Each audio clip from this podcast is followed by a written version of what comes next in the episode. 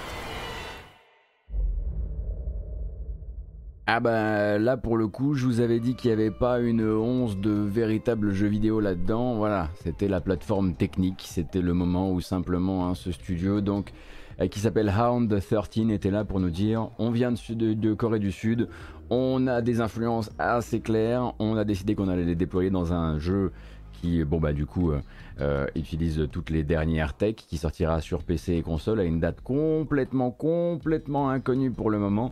Mais c'était surtout, à mon avis, plus une expression euh, d'envie du côté de ces devs qui, avant ça, faisaient du jeu mobile. Hein. en, l'occurrence, un jeu qui s'appelle 100 Soul.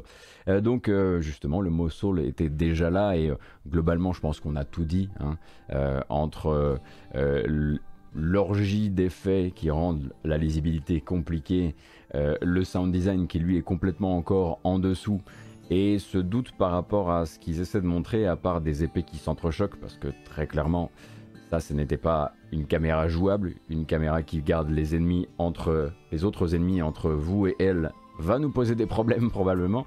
Mais voilà, vous pouvez le noter dans votre livre. Dans votre livre, pour l'instant, c'est Project M et ça donnera des nouvelles un jour peut-être sous forme de jeu vidéo ou ça restera le Vaporware auquel ça ressemble pour le moment. Euh, nous, on va embrayer avec l'autre Soul, un Souls-like, une petite imitation hein, qui, nous vient, qui nous vient du Japon euh, et un report, un report à celui de Elden Ring. On va se regarder la bande-annonce, hein, quand même. je veux dire, ça fait suffisamment longtemps qu'on n'a pas regardé euh, la bande-annonce d'Elden Ring, la seule qui existe, il n'y en a pas de nouvelles, je suis au, regret de, vous l'annoncer malheureusement. C'est parti, donc Elden Ring, le prochain projet euh, d'Hidetaka Miyazaki de From Software, mais aussi de George R. R. Martin, hein, qui a euh, loué ses services pour écrire le lore de cet univers. Si vous voulez, il n'est pas, pas, pas tant auteur des dialogues qu'il est auteur de l'équivalent du Silmarillion du jeu, c'est-à-dire de vraiment tous les fondamentaux, les piliers euh, de son univers. Et donc, il était prévu pour le 21 janvier 2022, et finalement, l'équipe aura besoin d'un petit peu plus de temps pour terminer l'affaire et l'amener à ses standards. Ces standards, donc, selon euh, From Software et Bandai Namco, euh, devraient être atteints pour une sortie au 25 février. Donc, au cœur hein, de ce fameux euh, mois de février déjà bien peu gérable. Et donc le, communiqué des deux parties nous voilà se veut globalement rassurant. En gros, ils disent qu'ils sont fiers de la profondeur actuelle du jeu et du nombre d'options stratégiques euh, qui s'avère supérieur à ce qu'ils avaient prévu à la base, finalement avec l'émergence du gameplay et peut-être l'ouverture du jeu aussi. Euh, mais ils annoncent aussi que voilà que c'est un jeu qui aura besoin d'un petit peu plus de polish.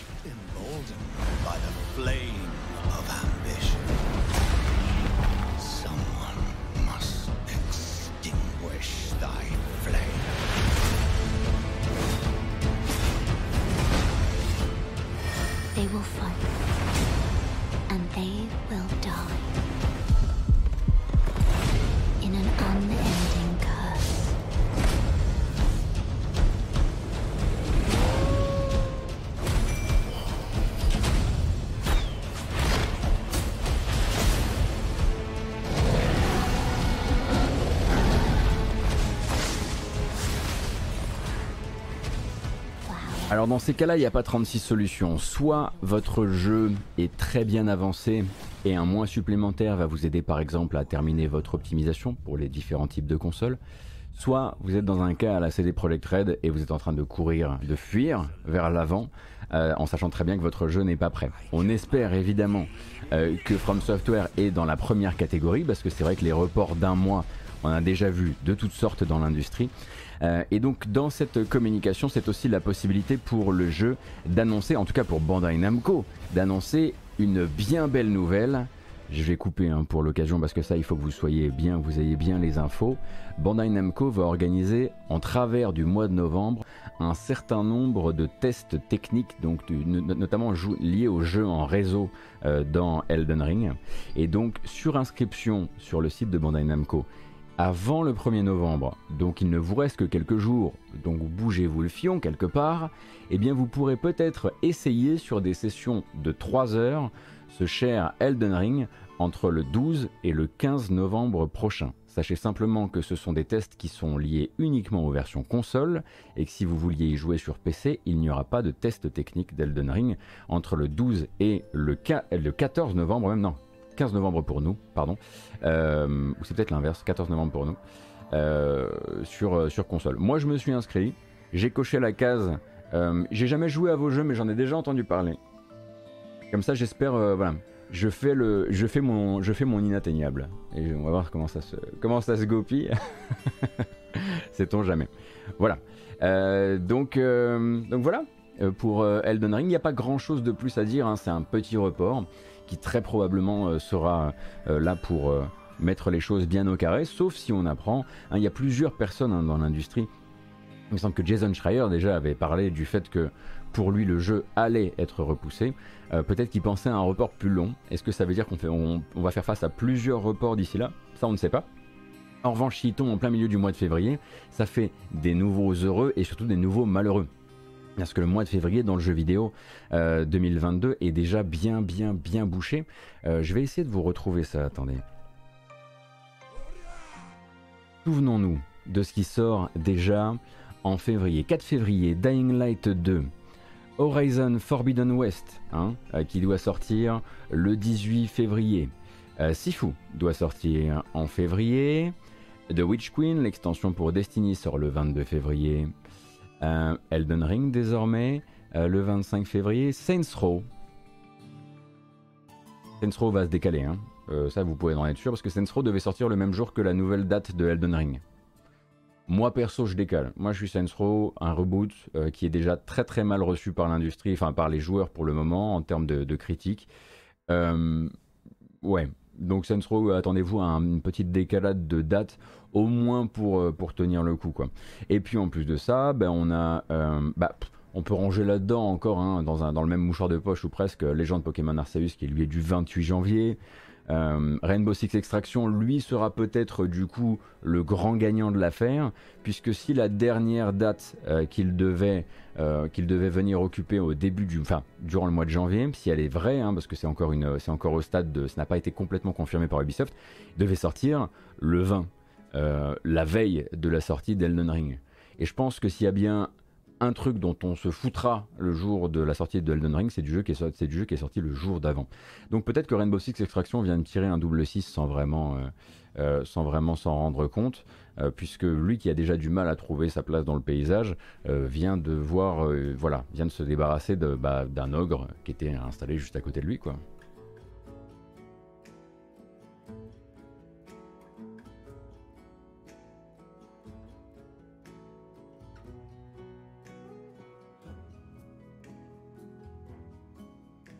Euh, mais ces jeux n'ont tellement rien à voir les uns avec les autres. Ah oui, oui, mais attention, attention. Hein. Euh, l'important, c'est pas tant le public et pas uniquement le public. Et vous, je pense que vous avez, je pense que vous, vous ne vous rendez pas compte des overlaps quand même, des superpositions qu'il peut y avoir entre plusieurs communautés et des gens qui jouent aussi bien à Legend Pokémon Arceus que à Elden Ring. J'en connais déjà un ou deux sur le chat. Et en plus, les portefeuilles, eux, ne sont pas extensibles non plus. Euh, il y a aussi ça hein, pour les lancements, pour les démarrages de jeux. Euh, et globalement, en plus de ça, il faut aussi penser euh, aux médias. Parce que les médias, eux, bah, ils font, enfin voilà, ils vont devoir le, temps médiatique, si vous voulez, durant la sortie d'un Elden Ring. L'espace médiatique n'est pas extensible. Et le jour où Elden Ring sort, il n'y aura que ça. C'est-à-dire que le jeu qui sortira à côté, il n'aura pas de temps. Il n'aura pas de place. rien que parce qu'à un moment aussi, les, euh, médias sont soumis aux, règles de SEO que vous connaissez, à la survie sur Internet que vous connaissez, et que bah il y en a un forcément sur lequel il vaut beaucoup mieux s'inscrire que l'autre.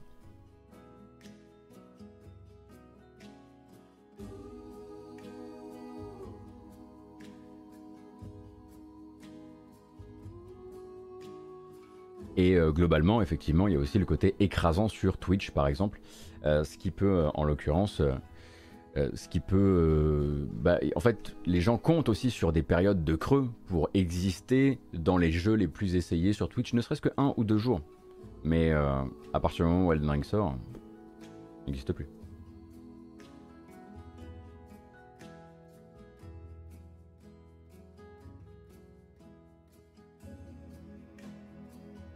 Euh, mais Elden Ring, on en parlera, on en, parle, ce sera un gros succès critique, mais c'est pas pas des ogres en chiffre de vente. Les Souls, tonton Yo-Yo, je suis pas le spécialiste hein, des ventes des Souls, mais ce qui est sûr, c'est que en termes d'exposition, enfin, je veux dire, enfin, regarde, le, regarde les, vues du trailer.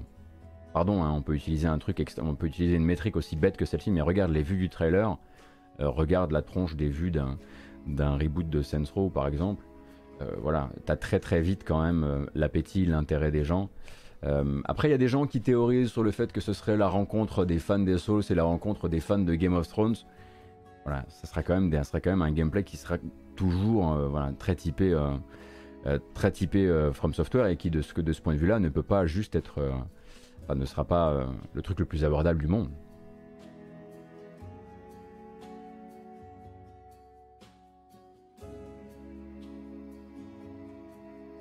Bah, vous avez l'air de vouloir, euh, de vouloir euh, comment dire, minimiser son impact médiatique, mais ce que je peux vous dire, c'est que vraiment tous, il, va y avoir des, il va y avoir des, il va y avoir des crashs en fait. C'est certain qu'il va y avoir des, des, euh, des naufrages de communication, d'exposition de certains jeux à cause de celui-ci. comme en sont capables d'autres jeux comme Uncharted, comme The Last of Us, comme GTA évidemment, comme Red Dead Redemption. Lui maintenant, il est à ce niveau-là, je pense, en termes de. j'ai pas forcément en termes de vente derrière. Je dis pas qu'il se vendrait comme un GTA, c'est impossible. mais en l'occurrence, c'est un ce qu'on appelle les. Comment on appelle ça généralement les jeux. Euh, les, les trucs qui stoppent l'industrie, quoi. C'est pas pour dire que. C'était pas pour, euh, comment dire, retirer à, Horizon Forbidden West son caractère de jeu, de de stopper l'industrie dans, son avancée, hein, parce que je pense qu'il fait partie aussi de ces jeux-là.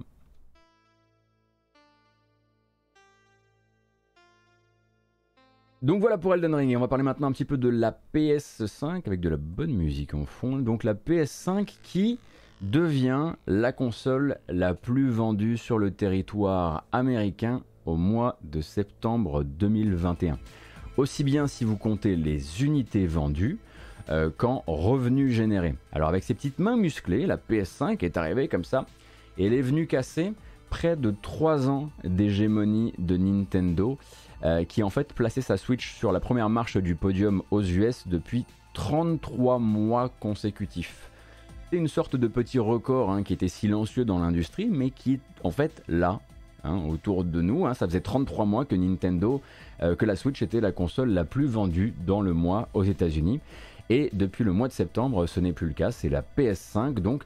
Et si on en croit du coup euh, les chiffres du cabinet euh, d'études NPD Group, c'est le NPD Group qui d'habitude nous, voilà, nous envoie ces chiffres-là, la console de Sony est également tout en haut du top hardware annuel américain. Alors pour l'instant, hein, euh, elle serait à la place de la console qui a le plus rapporté d'argent sur les territoires américains depuis le début de l'année, alors que la Switch, elle, est toujours sur la première marche du podium si on étudie ça via le nombre d'unités vendues. C'est-à-dire qu'elle en a, vendu plus, mais ce sont des consoles vendues moins chères.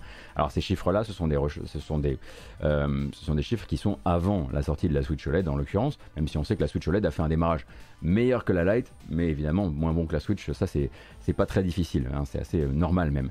Et du côté donc des ventes de jeux, un rapide rappel du cadre quand on parle du NPD Group. Donc le NPD Group n'utilise que les chiffres qu'on veut bien lui donner. Euh, ce qui veut dire par exemple que quand je vais vous donner un petit peu voilà, les belles perfs américaine euh, pour le mois de septembre aux États-Unis, il faudra bien garder en tête que par exemple les jeux de chez Take-Two, donc notamment NBA 2K, euh, eh bien ne sont pas comptés parce que Take ne, ne, file pas ces chiffres au NPD Group.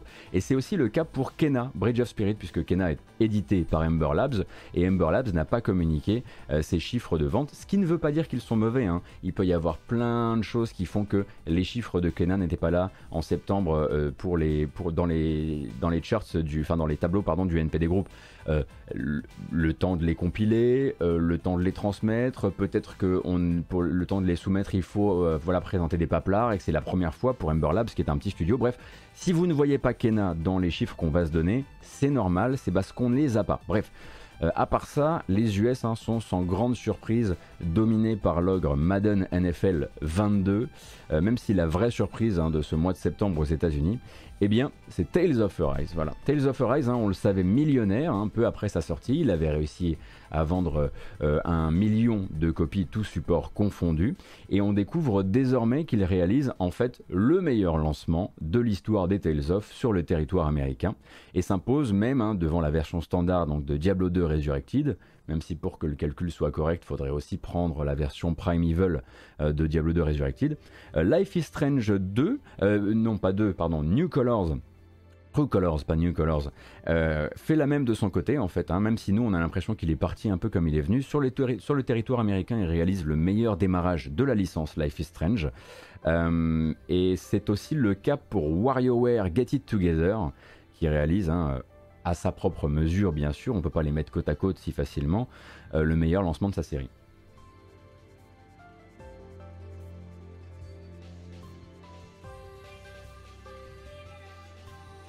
Alors, je vais vous montrer un petit peu les, tableaux hein, qui ont été très adorablement compilés par Jarod sur Gamecult, comme à l'accoutumée.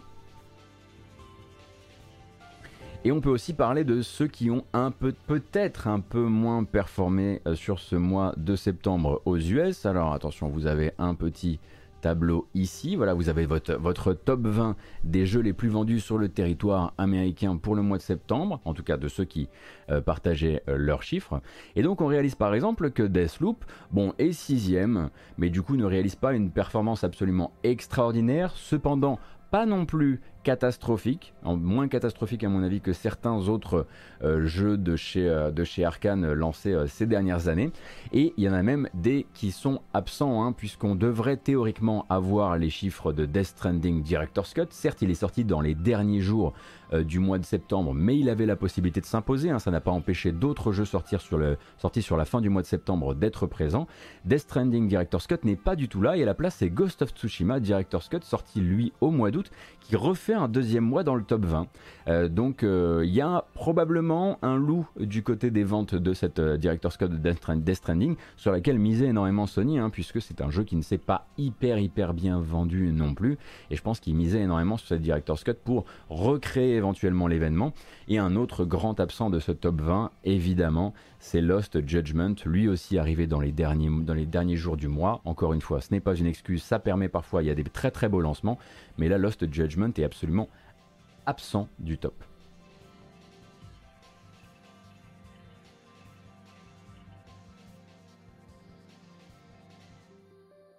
Death Stranding, il y a peut-être plein de gens qui l'ont acheté PS4 et payé le DLC à 10 balles. Euh, Gotos, on est d'accord que c'est le même modèle que, que, que, Tsushima Director's Cut. Faut pas non plus euh, oublier que Tsushima est déjà, en l'occurrence, euh, est déjà un jeu qui s'est bien mieux vendu hein, que Death Stranding. Pas de GTA 5, comme je le disais euh, à Luke 33, Take-Two ne communique pas ces chiffres, ce qui nous permet en fait de lire une grille de, lire, d'avoir cette grille de lecture malheureusement ou heureusement débarrassée de GTA, qui bon bah, vous vous en doutez toujours, euh, toujours très haut, ainsi que de NBA 2K par exemple. C'est con, hein, euh, c'est con quand même qu'on n'ait pas, qu'on n'ait pas les chiffres de Kena. J'aurais bien voulu savoir un petit peu comment ils s'en étaient sortis.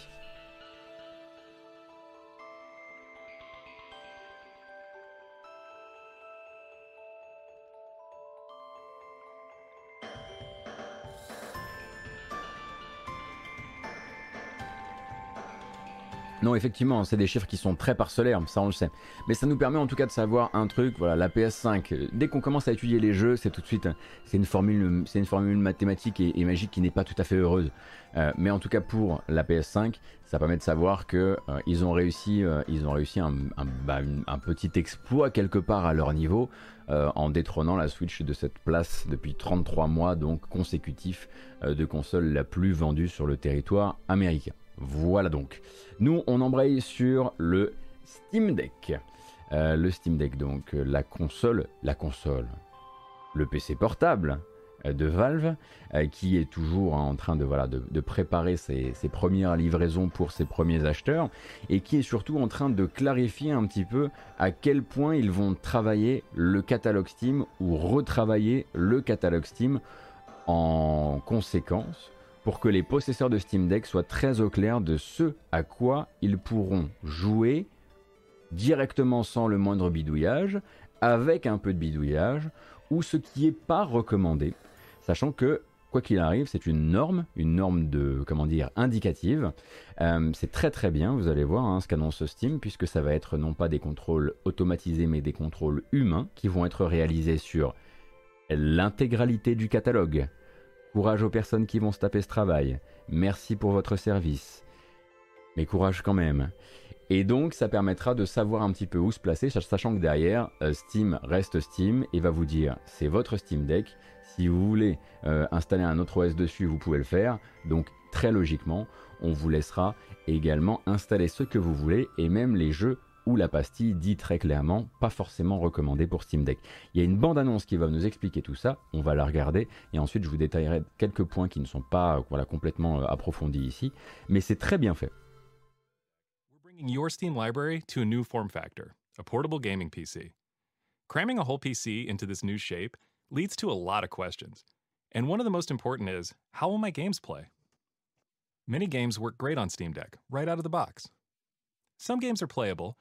but require some extra effort to interact with or configure. There are other games that may be great on a desktop PC, but just aren't a great experience on deck. players need to know which group a game falls into before they launch or purchase a title. So we've created a way to see, at a glance, how a game plays on this new device. The icons you see here represent four high level compatibility ratings. What sort of experience you can expect when you play a game on your deck. You'll see these icons on Steam when you're browsing your library or shopping for games on deck. Verified means that the game passes all of our checks, including tests focused on input, display, performance, and seamlessness. Any verified game is a great, smooth experience on deck. Games that fall into the playable category are, as you might guess, playable on deck. Alors, attendez, on va faire un petit, euh, on va faire un petit arrêt. Je vais d'abord vous expliquer ce que c'est que Verified. On va y aller par étapes. Verified, donc, selon la charte Steam qui a été publiée et qui est très claire, à quoi, en quoi ça consiste? Ça consiste d'abord à un jeu qui a un support complet des contrôles du Steam Deck. C'est-à-dire que tout doit être réalisable via les boutons qui sont sur la machine, soit éventuellement via le clavier visuel proposé par l'OS. Euh, donc pour les saisies de texte notamment, hein, par exemple quand vous euh, rentrez le nom d'un personnage. Le jeu doit aussi être capable de proposer une, résolution native qui soit celle de la machine, à savoir 720p ou 800p. Euh, donc il doit y avoir un support natif euh, de ceci, euh, sans et donc proposer un réglage euh, automatisé par défaut qui offre un minimum de confort niveau framerate. Ils disent minimum de confort niveau framerate, donc on part du principe en gros qu'il faut que le jeu, dans sa configuration de base ou la configuration qu'il adapte selon le matériel, vous sorte un 30 fps, ça on le comprend. il faut aussi que la lisibilité, et là ça devient très intéressant parce que certains autres ne font pas ce travail-là et eux vont le faire de manière humaine il faut que la lisibilité des textes la lisibilité des textes, c'est pas dans, le macaron jaune, c'est dans le macaron vert. La lisibilité des textes sera testée donc de manière humaine avec par quelqu'un qui a une, vue, une vue normale, on l'imagine, en tout cas une vue euh, sans, sans souci particulier, avec comme critère donc une console tenue à 12 pouces c'est pas moi qui fais le système métrique, je suis désolé, à 12 pouces de vos yeux. Et donc à ce moment-là, tous les textes doivent être lisibles sans avoir à rapprocher la console. Et donc pour ça, il faut, eux, ils recommandent du minimum de 12 pixels pour, euh, vos, euh, pour les, textes, avec un grand minimum de 9 pixels, 9 pixels, 9 pixels pardon, tolérable. Euh, et évidemment, aucun souci de compatibilité, de message d'erreur louche au lancement du jeu parce qu'il a détecté qu'il était sur un SteamOS. Donc il faut que soit le jeu, soit Proton fassent leur travail Ça, ce sera donc ce qui permettra d'avoir la checkmark Verified.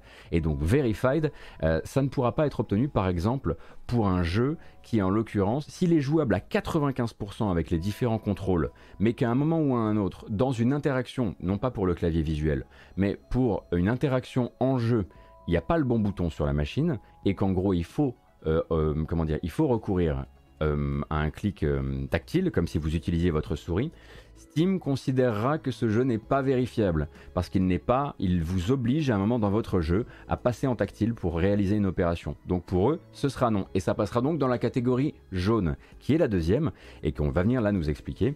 Et cette deuxième catégorie, c'est les jeux qui vont vous demander soit un minimum de bidouille au niveau bah, des, euh, des, des, pardon, des options graphiques, soit parfois d'accepter qu'il va y avoir des petites choses à faire durant la, durant la partie euh, pour s'adapter.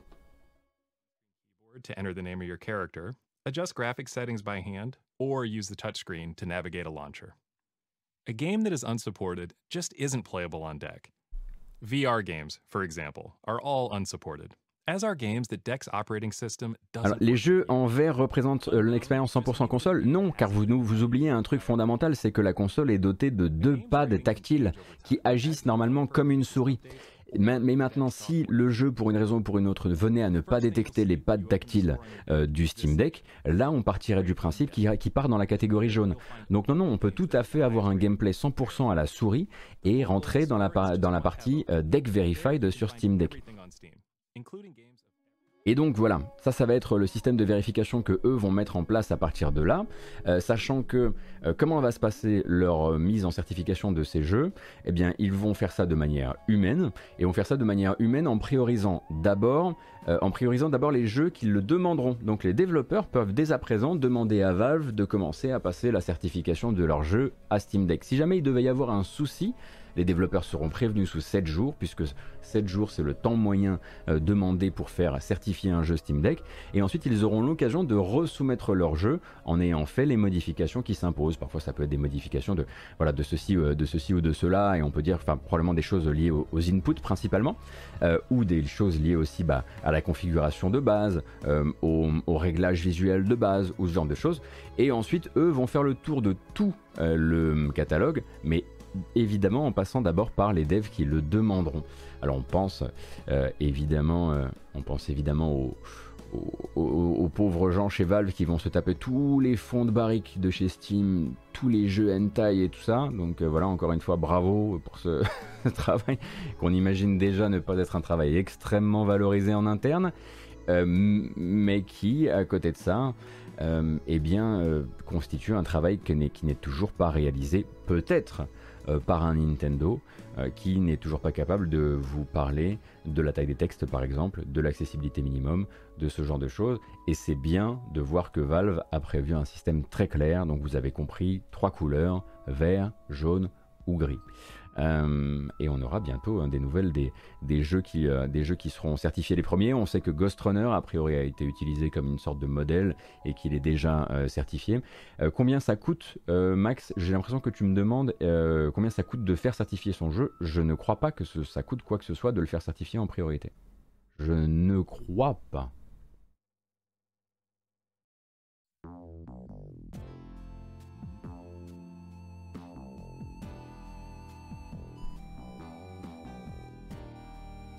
Merci Nicobot, c'est très gentil. En tout cas, ils n'ont pas communiqué sur le fait que c'était payant vis-à-vis des développeurs. Voilà, c'est bien ce que je me disais, madame. Et donc à côté de ça, eh bien, c'est un pas évident dans la bonne direction pour Steam, à qui on avait notamment reproché à l'époque Steam, des Steam Machines euh, de ne pas avoir fait ce travail-là, de ne pas avoir une grille claire qui dise bon ben voilà avec telle Steam Machine vous pourrez faire ça. Bon là forcément avec une machine unifiée, enfin principalement unifié en termes de, en termes puissance, il est beaucoup plus simple de proposer quelque chose de, euh, de testé par les humains en plus de ça.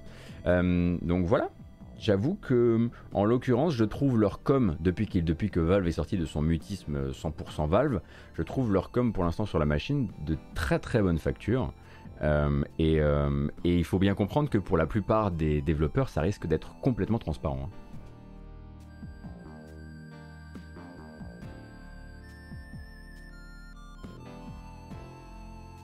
Oui, et ensuite ça fera partie du processus normal de validation des jeux qui seront saisis euh, ensuite euh, via Steamworks. On le comprend. On va parler rapidement de FF14, mais pas trop parce que je sais qu'après vous, vous, allez essayer de me faire tomber et que je vous ai déjà dit non un certain nombre de fois désormais. Mais donc voilà, il n'y a pas très très longtemps, Naoki Yoshida était encore en interview dans un podcast et il y était donc encore euh, de demander à Naoki Yoshida de reparler un petit peu de l'arrivée de Final Fantasy XIV sur Xbox. Et le pauvre a encore été obligé de faire des ronds de jambes, mais plus les ronds de jambes avancent, plus ça dessine quand même des cercles concentriques, et c'est peut-être ce qui va intéresser une partie euh, des fans.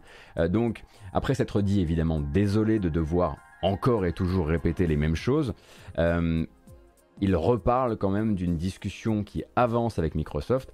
Euh, en tout en disant qu'il se montre voilà qu'il est plutôt euh, optimiste sur le sujet et ensuite on a un Yoshipi qui s'accorde quand même le droit à un truc qui fera plaisir aux gens qui attendent le jeu euh, de manière fébrile pour console Xbox. Je ne veux pas dire qu'on n'a pas de version Xbox, et j'espère surtout que le timing va s'accélérer pour qu'on puisse communiquer avec les joueurs. J'ai beaucoup de choses que j'aimerais partager, mais pour l'instant, je dois vous demander d'être patient. On comprend donc que maintenant c'est plus une affaire euh, de gros sous, de grosses signatures, etc. Et que voilà, il ne peut plus se permettre désormais de dire que cette, euh, cette version n'existe pas. C'est plus une question de désolé, mais c'est pas moi qui décide euh, de la communication de, cette, de cette version.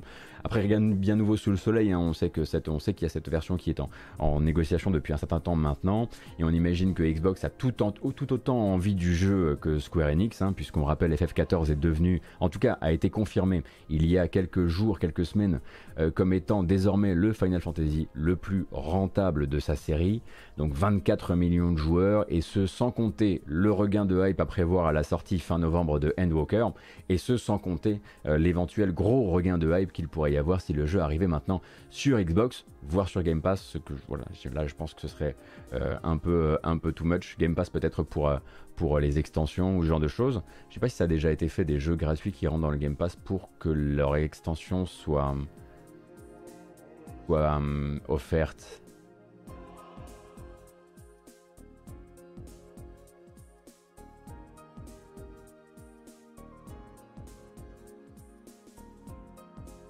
Ah oui, Destiny 2 tout simplement. Voilà, Destiny 2 est un excellent exemple. Je sais pas pourquoi, je l'avais, il était, il était là comme le nez au milieu de la figure et pourtant je ne le voyais plus.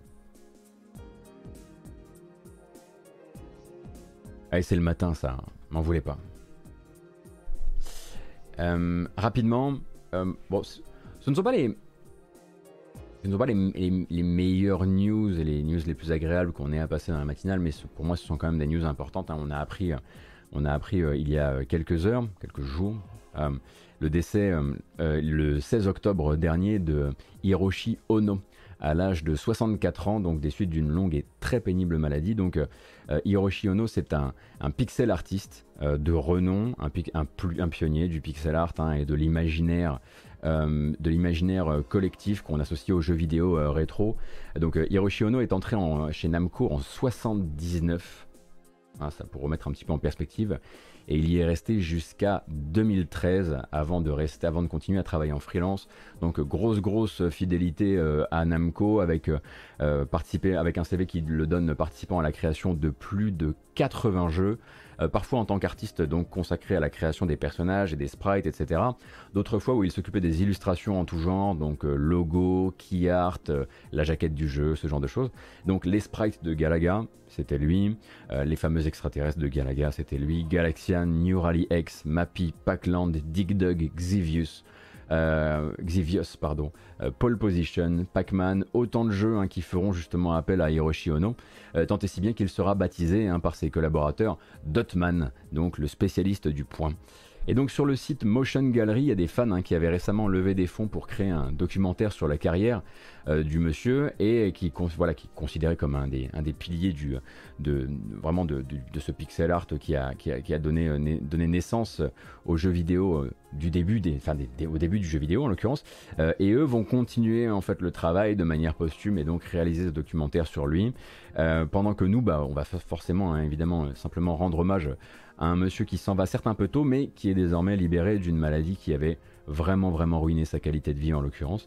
Et puis il y, a ses pairs aussi euh, qui lui rendent hommage à leur manière. On a par exemple un tweet de Yuzo Koshiro, euh, Yuzo Koshiro qui euh, a retrouvé il y a pas longtemps une petite un petit, un petit jeu d'illustration de Hiroshi Ono dans, ses, dans ses affaires et qui nous le montre justement. Hop, voilà, c'était ce genre de ce sprite, ça c'était le travail de Dotman et il parle justement, voilà, il disait que euh, Yuzo disait que sa fille de, de 15 ans était tombée sur cette suite d'illustrations et avait euh, flashé sur certains des personnages. Je pense qu'on les a tous déjà un plus ou moins vus, euh, peut-être même ne serait-ce que sur des couvertures de bouquins dédiés aux jeux vidéo rétro, etc.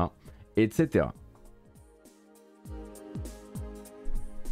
Voilà donc, vous avez l'information et nous, on peut continuer. On va parler de Game Pass grande surprise. On va parler de Game Pass puisque la surprise, alors, non demi-surprise, demi-surprise. Euh, Outriders donc euh, déboule sur le Game Pass PC aujourd'hui. Euh, il se trouve que les, les nombreuses négociations vont bon train entre Microsoft et Square Enix ces temps-ci. Donc Square Enix et Xbox ont annoncé que le contrat Game Pass de Outriders, qui est déjà euh, dans le Game Pass console, s'étend désormais au Game Pass PC. Le but hein, de cette manœuvre est double, vous vous en doutez. Euh, d'un côté, on va venir capter un petit chécos du côté de chez Square Enix, même si bon, euh, on imagine que comme pour Avengers, ce sont peut-être des chèques à moindre hauteur, dans la mesure où tout ça, ça doit participer d'une même négociation entre Xbox et Square Enix, qui consistait notamment euh, à permettre euh, à Xbox d'employer Crystal Dynamics ou une équipe chez Crystal Dynamics pour travailler sur le futur Perfect Dark aux côtés de The Initiative. Donc on imagine que tout ça, ça a été négo en même temps. Marvel's Avengers, euh, la version PC de, de, Outriders et puis justement cette collaboration, cette co-création désormais. mais ça va aussi permettre d'injecter une dose massive de nouveaux joueurs de sans frais dans la rotation actuelle du jeu. un jeu qui s'est quand même voilà, pas mal étouffé, en tout cas sur, via sur ses versions PC ces derniers mois, hein, puisque voilà, si vous voulez simplement regarder la version Steam, la seule sur laquelle on a des chiffres, par exemple, hier soir sur Outriders, le pic de joueurs était à 750 joueurs. Euh, donc sur un looter shooter 750 euh, joueurs, ça commence à être un peu ricrac quand même pour trouver des parties et pouvoir assurer une certaine santé des serveurs. Euh, du coup, voilà, le lancement Game Pass, ça permet donc la version Steam ben, de passer en crossplay. La version Steam jouera désormais, elle avait déjà le crossplay avec les consoles, désormais elle a reçu un patch de 4 Go qui lui permet d'être également crossplay avec euh, la version Windows, euh, Windows Store. Et tout ce petit monde-là va recevoir donc un afflux massif de nouveaux joueurs, ce qui peut permettre de recréer une sorte, ce qui peut, hein, c'est pas garanti, euh, mais créer une sorte de seconde lune de miel pour le jeu, euh, maintenant qu'il est vachement plus stable quand même qu'à l'époque, hein, puisque vous le savez, il a eu un lancement compliqué, et c'est justement sur cette deuxième lune de miel que compte People Can Fly, enfin surtout Square Enix, et peut-être à terme People Can Fly, car on rappelle hein, que People Can Fly attendait toujours son premier chèque de royalties, donc le premier chèque qui devait lui être envoyé par Square Enix à partir du moment où Square Enix considérait que le jeu était rentré dans leur investissement qu'ils étaient rentrés dans leur investissement avec, euh, avec euh, Outriders, et malgré un beau lancement euh, et pas mal de joueurs et une certaine hype en début d'année, eh bien il n'y avait toujours pas de, il n'y avait toujours pas de chèque passé d'une main à l'autre. Donc peut-être que via transmission du nouveau chèque du Game Pass, peut-être qu'enfin People Can Fly va pouvoir commencer à en, faire des bénéfices de ce Outriders. Mais donc ça sort, voilà, si vous étiez curieux du jeu, parce que c'est vrai que voilà, les avis ont été très polarisés, le mien par exemple, et voilà, n'est pas forcément celui de, tout le monde. Enfin, je pense qu'on est, deux équipes bien, euh, bien vénères sur le sujet. Eh bien, vous pouvez le lancer sur le Game Pass euh, aujourd'hui. Alors, il n'a pas été libéré ce matin, mais il va être libéré dans la journée, me semble-t-il.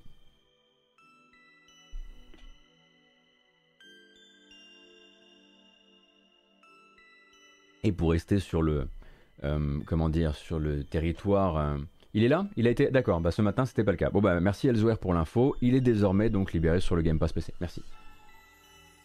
Euh, bon, forcément, hein, euh, on va parler de l'autre jeu avec lequel ça ne se passe pas hyper bien euh, ces temps-ci. alors lui n'avait pas forcément la même, comment dire, n'avait pas le même éditeur dans le dos. C'est une édition de chez Focus Entertainment puisqu'on ne dit plus Focus Home Interactive désormais. Aliens Fireteam Elite, lui aussi, euh, a du mal justement à garder les joueurs. Lui qui est sorti le 23 août, beaucoup plus tard hein, que Outriders en l'occurrence. On le rappelle donc, hein, adaptation du deuxième film, donc Aliens et pas Alien. Et donc, euh, façon, on le rappelle, euh, coop à trois joueurs une sorte d'adaptation à des mécaniques de Left 4 Dead à trois joueurs et en vue TPS. Pour rappel donc le jeu ressemblait à ça le jour de son lancement.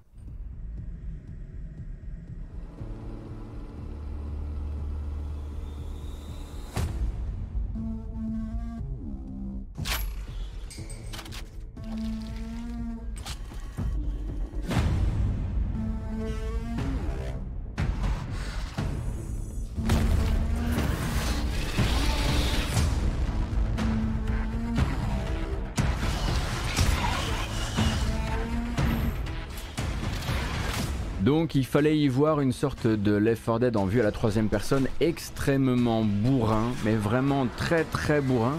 Pas désagréable en vérité. Pas bien malin, mais pas désagréable non plus. Euh, le problème c'est que le jeu depuis sa sortie n'a pas assuré suffisamment en termes d'ajout de contenu. Hein. Euh, il avait un contenu un peu léger, et depuis ce contenu léger euh, sont arrivées bien peu de choses. Une nouvelle une nouvelle classe de personnages qui est arrivée, elle, début septembre, quelques jours après le lancement du jeu. Et ensuite, des correctifs. Et puis, bah, c'est tout. Euh, résultat, hein, au lancement, ils étaient sur du 13, 15 000 joueurs simultanés sur Steam. Il a trouvé son public intense. C'est pas incroyable hein, pour vous donner, euh, euh, un ordre d'idée. Euh, sur son lancement, Back 4 Blood, il a déjà fait du 100 000 joueurs à l'époque de la bêta, mais sur son lancement, quelques jours après son lancement, on était plutôt sur du moyen à 30 000 et des pics, donc vraiment sur les heures de pointe, notamment les heures de pointe américaines, des pics à 50 000 joueurs. Donc quand on, fait du 13-15 000 en début d'exercice, déjà on sait qu'il va falloir sortir les rames et charbonner un certain temps. Euh, et eux, en fait, à partir de là, n'ont pas ajouté suffisamment, tant et si bien que bah, le jeu est finalement descendu, descendu, descendu. Et puis bah, là, il avait, un premier problème qui était le manque de contenu, et maintenant il a un second problème, et ce second problème s'appelle Back 4 Blood, euh, puisque le retour de Turtle Rock aux affaires, avec plutôt une expression critique euh, assez en faveur du jeu, eh bien, a fait revenir les joueurs de Left 4 Dead vers un simili Left 4 Dead. du coup, ben, maintenant Back 4 Blood, dernier clou on va dire dans le cercueil, se retrouve à des euh, comment dire à des chiffres qui sont bah, ceux normalement d'un jeu qui a d'un jeu du genre qui a déjà un exercice de un an dans le dos. Hein. il est à 800 900 joueurs en heure de pointe, euh, ce qui est un petit peu si vous voulez ce que fait Avengers un an après sa sortie. Avengers qui lui aussi a eu des gros problèmes d'ajout de contenu, en tout cas d'ajout de contenu convaincant pour les joueurs, bien que gratuit. Euh, et donc ça semble assez compliqué désormais pour Alliance Fireteam Elite de relever le nez par rapport à ça. Et bah, un petit peu comme un certain Hood qui était un autre jeu, un jeu de chez Sumo Digital, euh, autre jeu coop de chez Focus Entertainment, je ne suis pas sûr que Focus Entertainment soit du genre à réinvestir massivement pour relever ce genre de jeu, même quand il y a licence. Euh, du coup, il va falloir attendre, attendre et voir, euh, mais forcément, là, le problème c'est que c'est pas, comment dire, c'est pas un jeu qui a eu un très beau démarrage. Un jeu avec un très beau démarrage comme Outriders, euh, et qui a fait par exemple, hein, qui, a, excité un peu autour du Game Pass console euh, au début d'année, c'est vachement plus simple de le renégocier pour un Game Pass PC. Euh, là, Focus, est-ce qu'il pourrait obtenir les grâces d'une retraite dans le Game Pass pour Alliance Fireteam qui a raté son démarrage? C'est beaucoup moins sûr parce que bah, ces derniers temps, le Game Pass a pas mal déjà servi, euh, comment dire, de maison de retraite pour certains. Alors heureusement, ce n'est pas que ça, on le rappelle, hein, puisque voilà, moi je vais recevoir mon chèque de Microsoft vers 14h30, donc si je commençais à dire que hein, voilà, il faut que mon sponsor doit continuer, euh, et heureusement, ce n'est pas que ça, mais c'est aussi parfois un EHPAD de luxe pour certains jeux, et il faudrait pas que ça se voit trop. Et je me demande si justement ce Aliens Fireteam ne serait pas le jeu qu'on refusera à l'entrée de la boîte pour bien rappeler que c'est quand même pas un moulin quoi.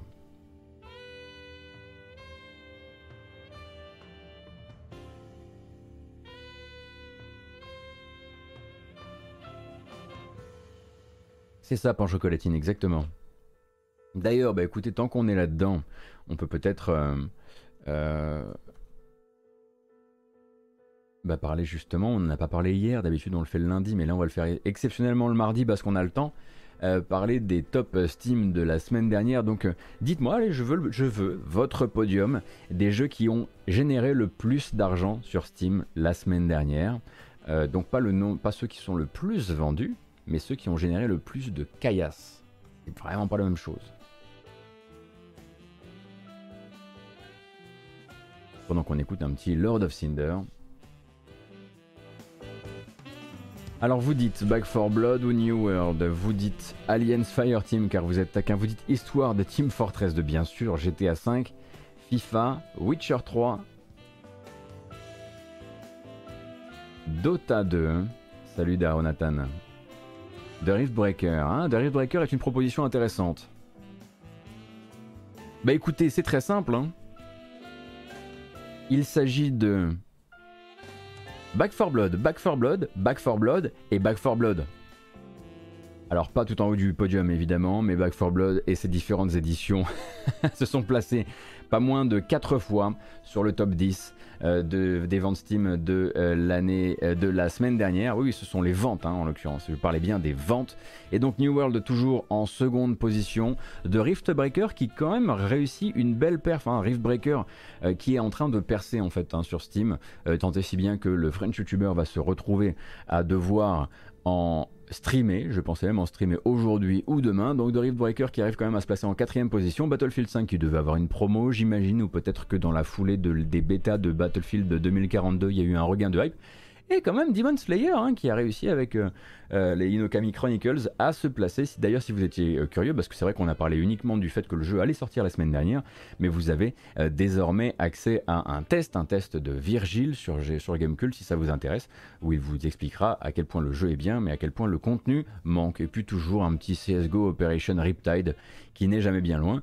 Mais Back 4 Blood, en tout cas, plutôt, en tout, je pense que Warner doit être assez satisfait de son placement dans le calendrier, puisqu'il a réussi à se placer, on va dire, un certain nombre de fois sur le top. Alors, ce qui est, d'autant plus intéressant, c'est que Rift Breaker, du coup, euh, qui se place en quatrième position sur les meilleures ventes de la semaine dernière euh, sur euh, Steam, est également dans le Game Pass PC. Du coup, ça l'a pas empêché.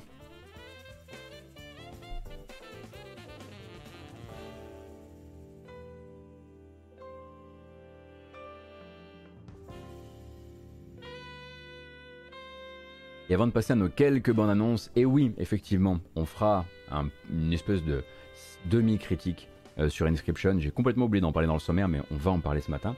Euh, avant de parler de ça, eh bien, euh, nous allons discuter un petit peu de The Witcher 3. Alors, il n'y a pas grand chose à dire en vérité, mais en gros, The Witcher 3, la version, les versions next-gen, donc PS5 et Xbox Series de The Witcher 3, ont été repérés donc à la certification européenne sous le nom habituel hein, de Witcher 3 Wild Hunt Game of the Year Edition. Donc, et non pas définitive édition. Quand je dis vient de, c'est vraiment il y a quelques heures. Il y a quelques heures, euh, à la certif européenne, on a vu apparaître ces nouvelles versions, ce qui est généralement un signe que dans les temps à venir, dans les jours à venir, dans les semaines à venir, on risque d'avoir une communication sur le sujet et peut-être une officialisation des sorties de cette version. On rappelle qu'il doit être une version qui profitera aussi à la version PC et qui intégrera euh, du ray tracing de The Witcher 3, une version next-gen, euh, avec notamment euh, des nouvelles textures, qui auraient parfois été créées par Saber Interactive, car c'est Saber Interactive qui s'occupe du développement euh, de ce portage, et aussi parfois négociées avec certains modeurs hein, qui auraient été payés pour proposer leur création déjà très bien faite pour PC et les intégrer à cette version next-gen. Ça c'était de l'ordre de la rumeur à l'époque et il n'y avait aucune confirmation que le moindre, que le moindre modeur avait signé pour l'instant un contrat, mais ils avaient été consultés, ils avaient été approchés, certains d'entre eux en tout cas. Bref, euh, ça viendrait, en tout cas s'il y a une annonce bientôt, contrecarrer l'une des peurs de CD Projekt euh, qu'ils nous avaient exprimé dans leur dernier bilan financier d'il y a quelques semaines. Une peur qui était donc, c'était le, le, responsable du développement business de CD Projekt qui disait, voilà, qui commençait à ouvrir doucement une porte de sortie et à évoquer la possibilité peut-être euh, les versions next-gen à la fois de The, Witcher 3 et de Cyberpunk 2077 ne puissent pas sortir dans l'année 2021 mais soient reportées au début de l'année 2022. Donc deux portes qui sont restées ouvertes pour deux studios en l'occurrence, hein, puisque c'est CDPR qui s'occupe euh, des versions euh, next-gen de Cyberpunk pendant que c'est Cyber Interactive qui s'occupe de la version next-gen de, The Witcher. Maintenant on attendra de voir, hein, ils ne sont pas obligés de les livrer ensemble en l'occurrence. Donc je pense qu'on est effectivement parti, vu cette, certif, pour un The Witcher 3 Wild Hunt qui sortirait d'ici la fin de l'année sur console de nouvelle génération, et puis très probablement un Cyberpunk qui ratera son rendez-vous euh, sur Next Gen pour 2021. C'est dire s'il était prêt. Quid de la pluie de DLC pour Cyberpunk 2077 On n'entendra pas parler cette année, je pense. Hein. Ou alors peut-être un espèce de teaser ou un truc s'ils sont encore branchés teaser au Game Awards, mais euh, Est-ce que ça empêche le report, l'assertif? Non, Raptor, mais c'est quand même un truc qui est réalisé plutôt en toute fin. Euh, l'assertif, généralement, c'est un truc. Enfin, pas non plus, voilà, je suis pas dans le secret des dieux, mais généralement, quand tu, quand l'assertif est en, est en, euh, est, activé, tu peux t'attendre à ce que, à ce que ce soit l'un de ces trailers surprises euh, qui te date le truc assez proche. On essaie de faire les certifications assez tard quand même dans le processus, proche de la, de la date de sortie en l'occurrence. Ils n'avaient pas dit que finalement il n'y aurait pas de DLC pour Cyberpunk. Non, non, non, pas du tout, Jalonimo. Ce qu'ils ont dit, c'est qu'ils n'allaient pas, pas les sortir. En fait, qu'ils allaient d'abord essayer de reprendre l'existant, un minimum, euh, de le reprendre pas du sol au plafond, mais un peu, euh, avant de se consacrer euh, aux extensions scénaristiques. Mais les extensions scénaristiques, il va y en avoir, et il semblerait qu'il y ait déjà un tiers du studio qui soit au travail justement sur ces nouvelles extensions, qui seraient des DLC type Art of Stone ou, ou Blood and Wine pour The Witcher 3. A few moments later. On va parler. Ah, oui, non, si. Je vais pas vous mettre de mon annonce parce que euh, parce, que vous l'avez suffisamment vu. Euh, mais c'était juste pour vous dire que euh, aujourd'hui c'est la sortie de la, la sortie de la 13.0 de Smash Bros Ultimate. Et donc aujourd'hui, en fait, c'est l'arrivée dans Smash Bros de Sora. Voilà, c'est le dernier des derniers des derniers patchs. Enfin, Sora seulement si vous avez effectivement le dernier, le dernier pass de combat. Mais c'est le dernier des derniers combattants qui rejoint Smash. Et c'est aussi très probablement un signe que Sakurai est déjà sur une plage privée à la Barbade. Euh, et on espère qu'il se repose du coup. Voilà. Donc si vous avez le Fighter Pass, euh, vous pouvez dès à présent télécharger la mise à jour avec Sora dedans.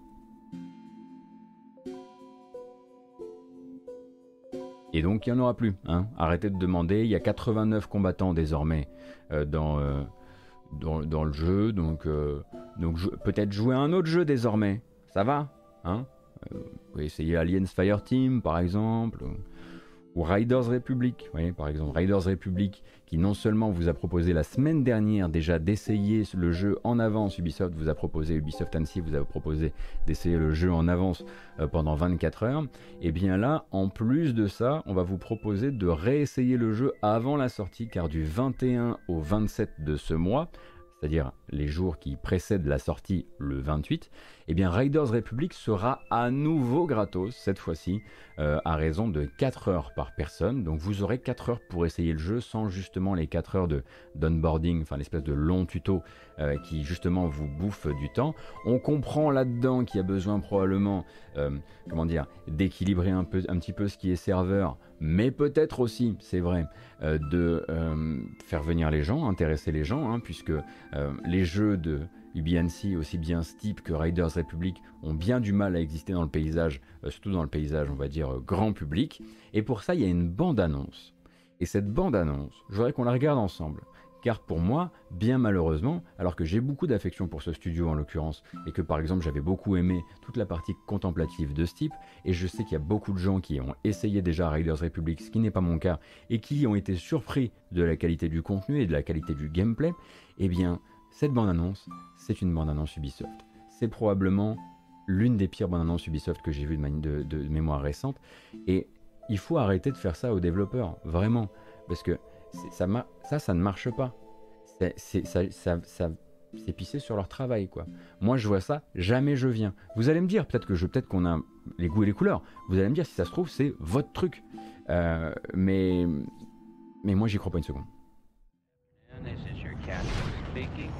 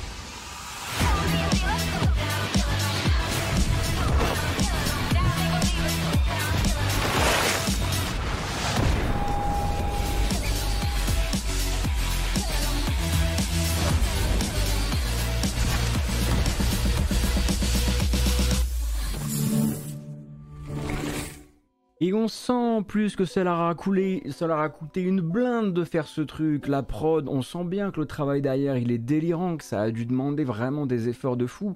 Et c'est pas mal fait. Mais le truc, c'est que c'est difficile de lui trouver quand même une, de trouver le, trouver le jeu dans ce truc-là. Trouver c'est très difficile de faire la différence entre, entre, entre un jeu et une boisson, effectivement, quand on voit cette bande-annonce.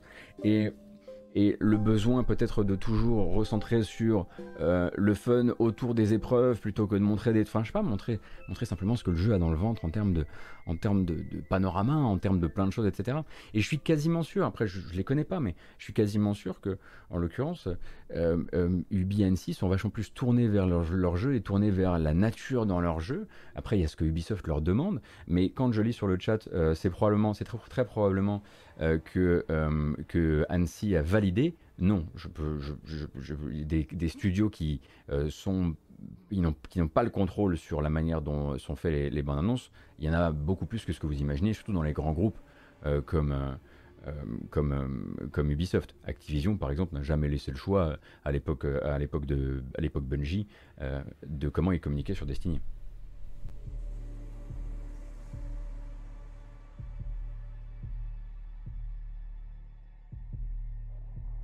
Enfin bref, moi je vois ça et je me dis putain c'est con, j'ai l'impression qu'ils sont vraiment encore en train de, de charbonner pour lui trouver une place. Alors oui effectivement vous allez me dire je suis pas la cible, il n'y a pas de souci, mais je dois faire partie des cibles quand même, enfin je sais pas. Euh, celle-ci, même dans les années 90, je l'aurais trouvé, euh, je l'aurais trouvé too much. Ou alors, non, non, non, non, effectivement. J'en aurais parlé dans la cour de récré si j'avais 12 ans, par exemple. Euh, oui, c'est vrai, j'en avais parlé, je serais arrivé dans la cour de récré, j'aurais dit, oh, t'as vu la dernière, la dernière truc de Riders Republic, etc. Mais je sais pas, je, euh, je pensais pas que c'était leur cœur de cible non plus. Je pensais que c'était un tout petit peu plus haut quand même en termes de, pas en termes de qualité. Hein, je suis pas en train de mettre de la qualité sur les cibles, mais euh, en termes d'âge, parce que je pensais que ça, je pensais qu'ils voulaient taper plus large que ça. C'est pas justement ça qui leur vaut un procès avec euh, le compositeur, la com sur Destiny? Ah si si, Nekuro Ungero, enfin oui, enfin c'est pas ça qui leur vaut un procès, ce qui leur vaut un procès avec le compositeur, avec euh, Martin O'Donnell, c'est que Martin O'Donnell est en l'occurrence euh, très chiant et, ne respecte pas les décisions de justice. Mais effectivement, c'est le tout début, c'est ce qui a valu son ce qui a participé au licenciement de Martin O'Donnell, c'est qu'il a communiqué sur le fait qu'il n'avait pas la main sur la musique du trailer de Reveal de Destiny, de Destiny, oui c'est vrai. Après, son procès, lui, il l'a voilà, mérité par d'autres biais.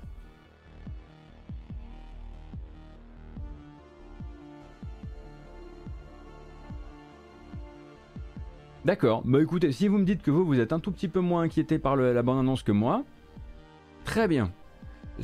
J'assume le fait que de voilà, pas forcément être euh, qu'on soit pas forcément aligné là-dessus.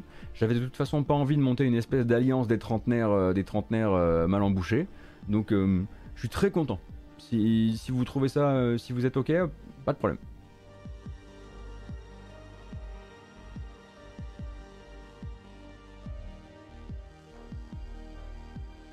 Euh, alors, il n'y a pas de bonne annonce euh, pour ça, mais Oddworld Soulstorm, du coup, va donc avoir, on le savait, une Enhanced Edition, une Enhanced Edition qui va surtout en fait regrouper ce qui a déjà été fait sur le jeu, donc qui pour l'instant une exclusivité euh, une exclusivité, attendez. PlayStation, on est d'accord, hein, Oddworld Soulstorm, et on savait qu'il allait arriver sur Xbox. Et donc maintenant, on sait que ce sera à la fin du mois de novembre. Donc à la fin du mois de novembre, l'exclusivité temporaire PlayStation de Oddworld euh, pète et du coup, Oddworld, Inhabitants va pouvoir amener son jeu, le dernier jeu à date, euh, sur PC ainsi que sur console Xbox. Donc pour l'instant, on n'a pas plus d'informations à ce sujet, si ce n'est évidemment qu'ils en, profiteront euh, pour vous apporter une bien belle version collector avec un, un artbook à l'intérieur, l'OST, tout ça, tout ça, tout ça et que ça bénéficiera. C'est pour ça que ça s'appellera Enhanced Edition. Enhanced Edition, ça, va devenir le nouveau nom euh, maintenant qu'il y a eu une série de patchs sur la, la version PlayStation. C'est pour ça que la version PlayStation s'appellera, elle aussi, se réappellera Enhanced Edition.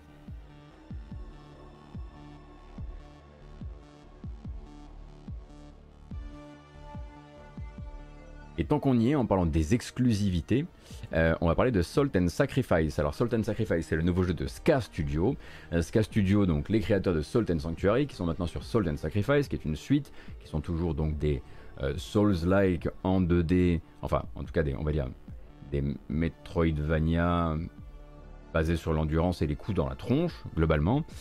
et pour l'instant, ils étaient sur une exclusivité console PS4, PS5, temporaire on l'imagine. Et il y aura également une exclusivité temporaire, elle aussi, on l'imagine, du côté du PC, Epic Game Store, hein, puisque quand le jeu sortira début, début 2022, ce ne sera pas sur Steam, mais d'abord sur Epic Game Store au prix de 20 euros. Euh, l'éditeur d'ailleurs annonce qu'il y aura bien une localisation française, comme ça vous le saurez. Euh, et forcément, ça permet au studio de se fendre d'une nouvelle bande-annonce. Et ça tombe bien, puisqu'en fait, on est dans les bandes-annonces, du coup, on le regarde.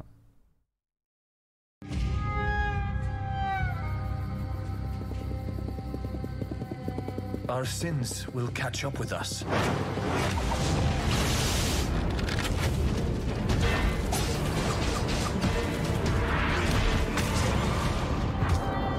Always.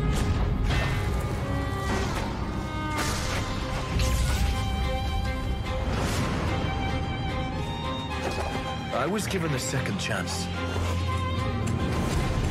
I spoke the words.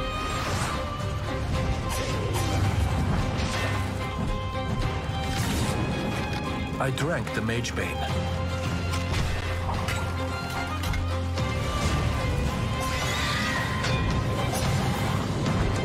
I live now only to hunt mages.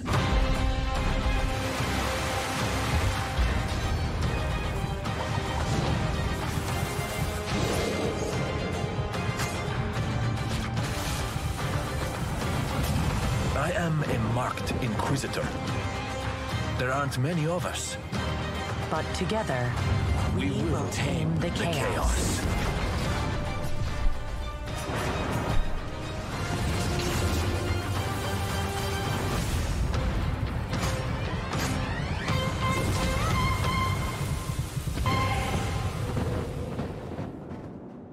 Ah bah ça c'est sûr que les Salt N, faut pas les attendre sur euh, l'aspect visuel. D'ailleurs c'est vrai que j'ai déjà discuté avec d'autres gens qui me disaient qu'ils trouvaient, euh, qu'ils trouvaient Salt Sanctuary plus beau que Salt Sacrifice, parce que Salt and Sacrifice s'essaye, on va dire, à un peu plus de couleurs.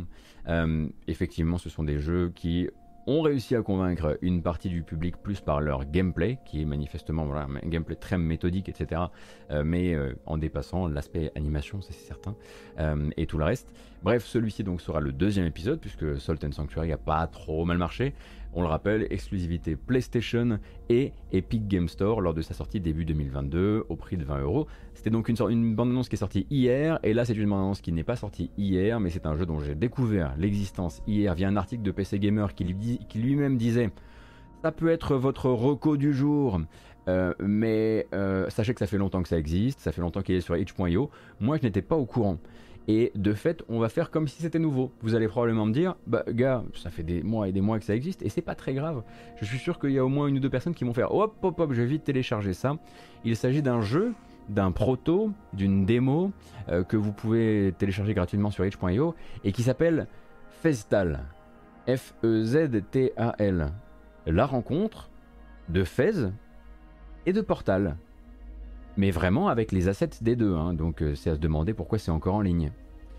Euh, on regarde la petite bande-annonce de Festal?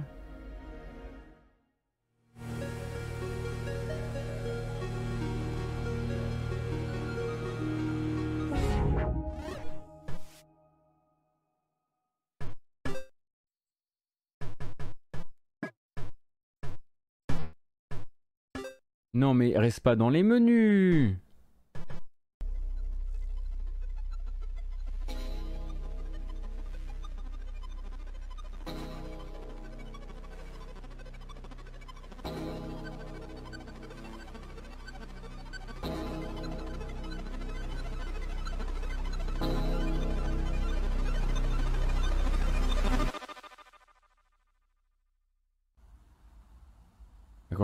que quand je vous disais que notre petit notre petit personnage était littéralement là avec ses animes, c'était pas pour rire. hein, euh, et quand vous allez voir que c'est une rencontre de Fez et de Portal, c'est littéralement ce que c'est.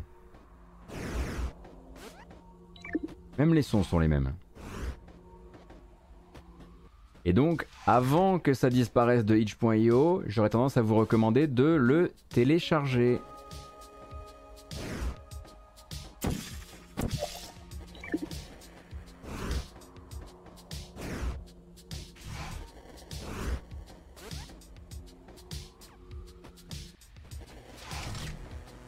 Que ce que vous regardez, là est totalement non officiel, hein, puisque Phil Fish a toujours bel et bien dans son grenier le cadavre de Phase 2 qui ne verra probablement jamais le jour. Ça c'est un jeu de fans, simplement pour se faire un petit plaisir avant que les avocats ne s'en mêlent.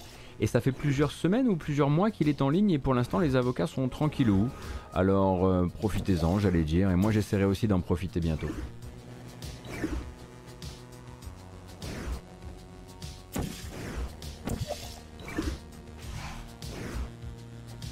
Le nom du jeu, c'est donc Festal. F-E-Z-T-A-L.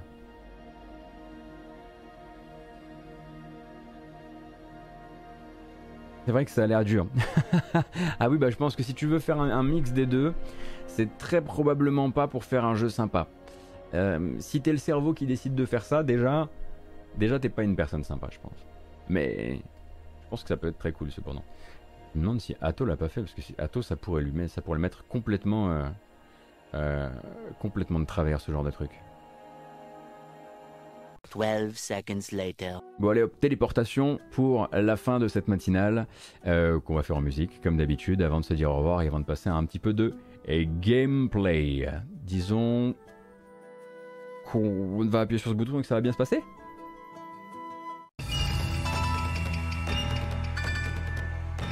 Oui. Globalement, ça s'est pas trop mal passé.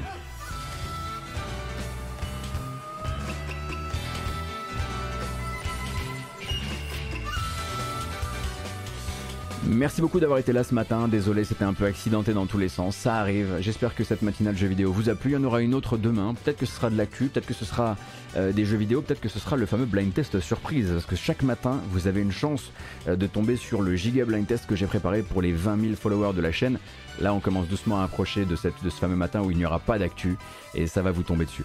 Euh, cette vidéo s'en va sur YouTube, comme d'habitude, avec une version chapitrée, également une version rattrapable en audio, podcast hein, sur Google Podcast, Apple Podcast, Podcast Addict, Spotify, etc. etc. Merci beaucoup d'avoir été là, merci beaucoup de nous avoir rejoints, merci d'avoir follow, merci d'avoir sub peut-être via Twitch, ou merci d'être passé peut-être sur, passé, pardon, sur Utip. Utip hein, qui est une autre manière de soutenir financièrement la matinale jeu vidéo sur utip.io slash gotos, mon pseudo tout simplement. Euh, nous on va rester pour du jeu vidéo, mais euh, on va vous dire au revoir, on va vous dire surtout merci d'avoir été là. À la prochaine. Il est quelle heure? 11h08. Oh ça va, on est dans les temps. On ne fait que commencer cette journée hein, finalement. À la prochaine.